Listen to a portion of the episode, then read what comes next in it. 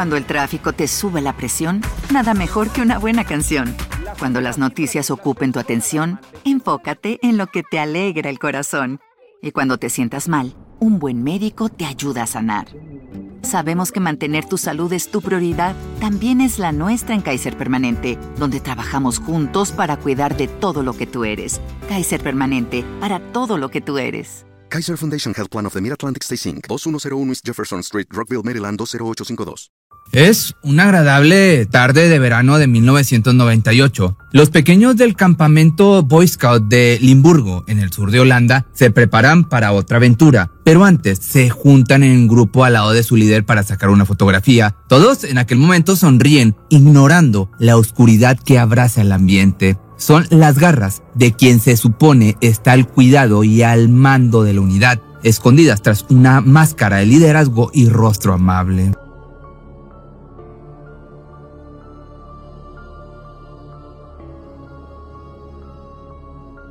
Pronto dan inicio a las actividades planeadas para ese 9 de agosto. Los chicos de entre 10 y 14 años disfrutan a lo grande hasta que cae la noche. Agotados pero emocionados por lo que les esperaba al siguiente día, van a descansar a sus tiendas. Solo que esa noche hay algo distinto. Es la vigilia de un monstruo acechando desde la oscuridad. Nadie se da cuenta, pero en realidad el amanecer llegará con una noticia totalmente desgarradora. Cuando finalmente los rayos del sol caen sobre el campamento, la mayoría de los chicos salen a desayunar, uno que otro duerme más de lo debido, pero el cansancio del día anterior es muchísimo. No obstante, uno a uno fueron sintiendo el vacío en el estómago que les hizo salir a probar un bocado. Todos están ahí, a excepción de Nicky Verstappen. Su ausencia no se había notado hasta que uno de los coordinadores fue a buscarlo a donde supuestamente dormía, pero no estaba ahí. Rápidamente uno de los niños dijo haberlo visto despierto por la madrugada. Entonces surgió la pregunta, ¿se habrá ido a explorar el lugar por su cuenta?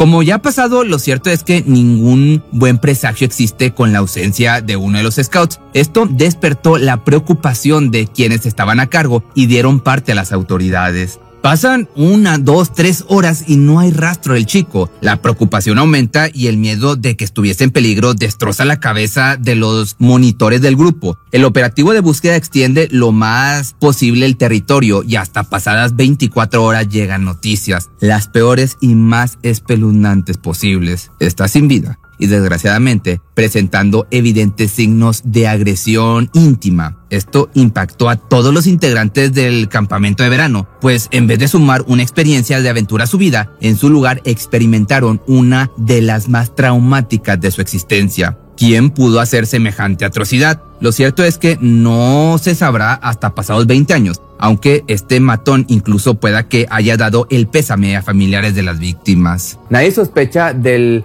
amable e introvertido Josh Bresh, coordinador de campamento que con sus dotes de liderazgo manejó perfectamente bien al grupo. Su apariencia inspira confianza y elimina por completo cualquier rastro del verdadero monstruo que es. Incluso sale ileso de un pequeño interrogatorio realizado por un oficial que manejaba una patrulla. Fue después del hallazgo del cuerpo. El hombre transitaba en bicicleta a altas horas de la noche muy cerca de la escena del crimen. Naturalmente había una unidad de policía vigilando el área, entonces lo detuvieron. ¿Qué hace por aquí tan tarde? Le cuestionó el oficial, pero este supo desviar la atención tan fácil como quitarle un dulce a un niño. Voy camino a casa, durante el día hace demasiado calor para pedalear hasta allá. Esta explicación fue suficiente para que se hiciera a un lado y le dejaran el camino libre, y así, sin ningún obstáculo, el culpable se alejó de la vista de los uniformados, camino a su libertad llevando a cuestas una perversión tan grotesca que solo él sabe cuántas víctimas sumó a su lista de abuso de menores. Mientras tanto, el trabajo del forense se retrasa más de lo normal, es deficiente e incapaz al grado de no poder descubrir a quién pertenecen los vestigios encontrados en la ropa interior de Nicky. A la par, se interpone otra negligencia, la autopsia que se demoró hasta tres días y la cual fue incapaz de determinar el motivo de la muerte del chico de 11 años. Una serie de eventos desafortunados que solo contribuyeron a que el sujeto tomara sus precauciones y sobre todo continuara introduciéndose sin vigilancia en actividades donde los menores estuvieran a su cargo. Ese hombre que sin problemas burló la perspicacia del policía se alejó llevándose con él la verdad. En su mente revivía una y otra vez su más reciente y detestable hazaña Solo él sabía exactamente el perturbador camino que tuvo que recorrer su víctima para llegar hasta su final, hasta su muerte. Pero antes de llegar ahí, vamos a detallar lo poco que se sabe de su aborrecible vida. Joseph Teresia Johannes Brecht es originario de Limburgo, Holanda. Nació el 29 de octubre de 1962 y a lo largo de su existencia lo que más le caracterizó fue su gusto por los trabajos en campamento de Boy Scouts y grupos de supervivencia. Nadie había detectado su doble cara. Siempre fue un hombre amable, conocedor y amante de la naturaleza. Por eso resultaba perfecto para este tipo de actividades de las que, por su morboso placer, terminaba rodeado de pequeñitos y adolescentes, en su mayoría entre 10 a 17 años. Conocido por todos como Josh Brecht, se desempeñó como líder en grupos de niños exploradores desde finales de los años 80.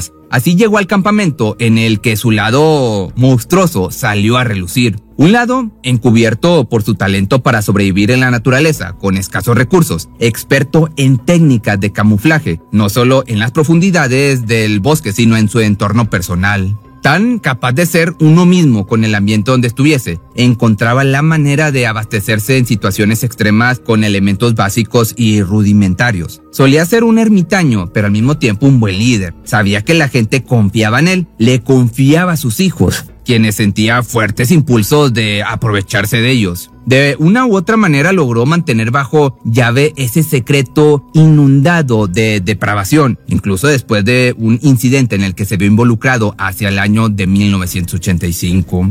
Fue detenido por delito de una agresión íntima. No obstante, inexplicablemente el caso se archivó haciendo que la investigación no prosperara. Que aquí quiero hacer un paréntesis. Yo sé que no se dice agresión íntima, pero pues no puede decir la palabra porque ya saben cómo son las plataformas. Pero bueno, regresando.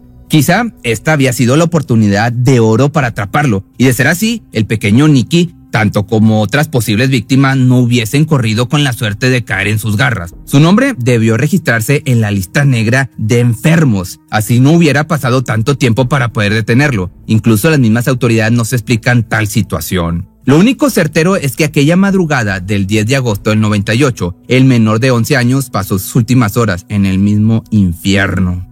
Mientras el campamento dormía, Josh planeaba su ataque. Se dio cuenta que dos de los pequeños seguían despiertos al interior de su tienda, de modo que decidió esperar para actuar. En cuanto el compañero de Nicky cerró los ojos adentrándose en un sueño profundo, este monstruo aprovechó para deslizar el cierre de la puerta de la casa de campaña, entrar y tomarlo sin hacer ningún ruido. Tal vez lo llevó a la interperie prometiéndole algo o diciéndole que le enseñaría alguna cosa. Nadie lo sabe. Sin embargo, por la mente del pequeño seguramente nunca pasó la palabra peligro. Al fin de cuentas, ¿quién iba a sospechar de este sujeto? Era un adulto en quien confiaba, quien estaba ahí para protegerlo. Rondaban entonces las 5 de la madrugada y en el silencio solo se podían percibir las sigilosas pisadas de ambos sobre la tierra, incapaces de ser detectadas por los demás, quienes después de tantas actividades se rindieron ante el descanso reparador. Acto seguido, Josh lo llevó hacia una parcela de árboles a poco más de un kilómetro de distancia del campamento. Ahí se arrancó esa máscara de buena persona y sujetó al pequeño con fuerza para robarle su inocencia. Una vez terminado su salvaje proceder, le arrebató la vida, abandonó el cuerpo y se dio media vuelta para regresar con el grupo. Al día siguiente, asumió su papel de inocente sorprendiéndose primeramente por la ausencia del fallecido y después por la manera tan brutal en la que fue encontrado. Incluso participó en las labores de búsqueda, fue tan descarado, haciendo lo mejor que sabía, camuflarse en el entorno. Entre las deficiencias médicas y las escasas pruebas que se pudieron recuperar, el tiempo avanzó sin sospechas y al mismo tiempo que el asesino disfrutaba de su libertad, la familia de Nicky se mantenía con la firme convicción de que en algún momento habría justicia. Pronto pasaron tres años. Josh Bresh siguió su camino pensando en cómo burló a las autoridades por segunda vez, contando el incidente que te platiqué en el año del 85. Esto solo le dio pues la seguridad para ejercer como profesor de preescolar y coordinador de otros grupos de niños exploradores. Más adelante se instaló en los Bosgos franceses, siendo tan talentoso para la supervivencia. Quiso especializarse en el bushcraft, lo que refiere a todo lo necesario para sobrevivir en entornos naturales únicamente con lo que éste mismo proporcione. Pero no se detuvo ahí, quiso expandir su conocimiento enseñando tanto a niños como a adultos. Comenzó a dar clases de caza, pesca, construcción de refugios y purificación de agua, así como también abarcó temas sobre las mejores técnicas para encender una fogata, fabricar cuerdas y tallar madera. Hasta el momento, como te digo, seguía siendo una cara amigable, llena de sabiduría y con un talento nato para compartir su conocimiento como profesor. Le iba tan bien que incluso abrió su propio canal de YouTube donde trataba los mismos temas ya mencionados. Mientras tanto, la policía holandesa aún no tenía nada. Esta misma situación seguiría igual hasta comienzos del año 2018, año en el que una luz de esperanza cayó sobre el hambre de justicia a la familia de Nicky. Nada podría devolverles a su ser querido, pero encerrar al hombre que le arrancó la vida podría ser un cierre de ese capítulo tan desgarrador en sus vidas. Para ese momento, la base de datos para los análisis de ADN había crecido y a la par la oportunidad de encontrar una nueva pista sobre el caso. Con este propósito, la policía lanzó una convocatoria a más de 20 mil hombres de entre 40 y 65 años de edad para tomar muestras de su ADN. Se recalcó que no eran personas consideradas como sospechosas. Sin embargo, su contribución ayudaría muchísimo para detectar si quien se sometió a la prueba podría ser familiar de la persona que dejó su ADN en la ropa interior de la víctima. Ya para la mitad de abril de ese año se había detectado algo. El personal encontró una coincidencia y efectivamente era pariente de este sujeto tan enfermo.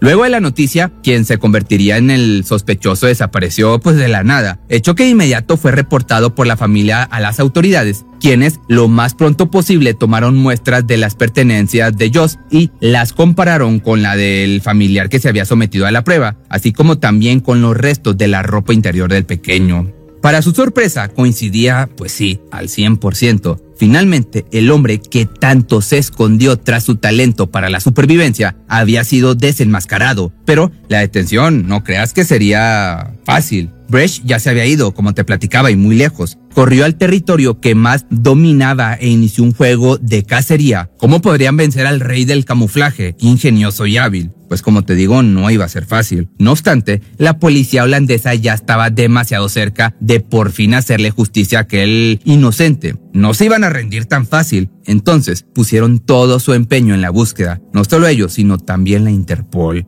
emitieron una orden internacional, difundieron la fotografía de su rostro por todas partes y pidieron con fervor la colaboración ciudadana. Los habitantes respondieron de la mejor manera, mantuvieron sus ojos abiertos para detectar cualquier anomalía, hasta que de pronto, en agosto de ese año, hubo un avistamiento por suerte. Fue un residente de la provincia de Barcelona que reconoció al fugitivo y no dudó en tomar el teléfono para hacer la denuncia. Los investigadores siguieron la pista que tras varias averiguaciones les condujo a un camino en los bosques de Casteltersol, creo que así se pronuncia porque está en catalán, ubicado a 50 kilómetros de la ciudad de Condal. Era el sendero al refugio del hombre más buscado había construido una cabaña oculta en medio del espesor forestal, siendo tan perspicaz, pensó en todo, incluyendo lo complicado que era llegar hasta ahí. La falta de pavimento y los numerosos obstáculos que tenían que atravesarse para llegar complicaban excesivamente su detención, por lo que debieron armar un plan más eficaz. Los agentes comenzaron con un operativo de vigilancia, esperando conocer sus costumbres, horarios, forma de vida y todo lo que pudiera darles un momento exacto para arrestarlo con éxito. Así se dieron cuenta que Joss forzosamente debía abastecerse de leña para hacer fuego. Entonces, finalmente, el 26 de agosto del 2018, un equipo de los grupos de operativos especiales de seguridad en la Policía Nacional, que por sus siglas son GOES, irrumpió en el bosque mientras el hombre cortaba leña.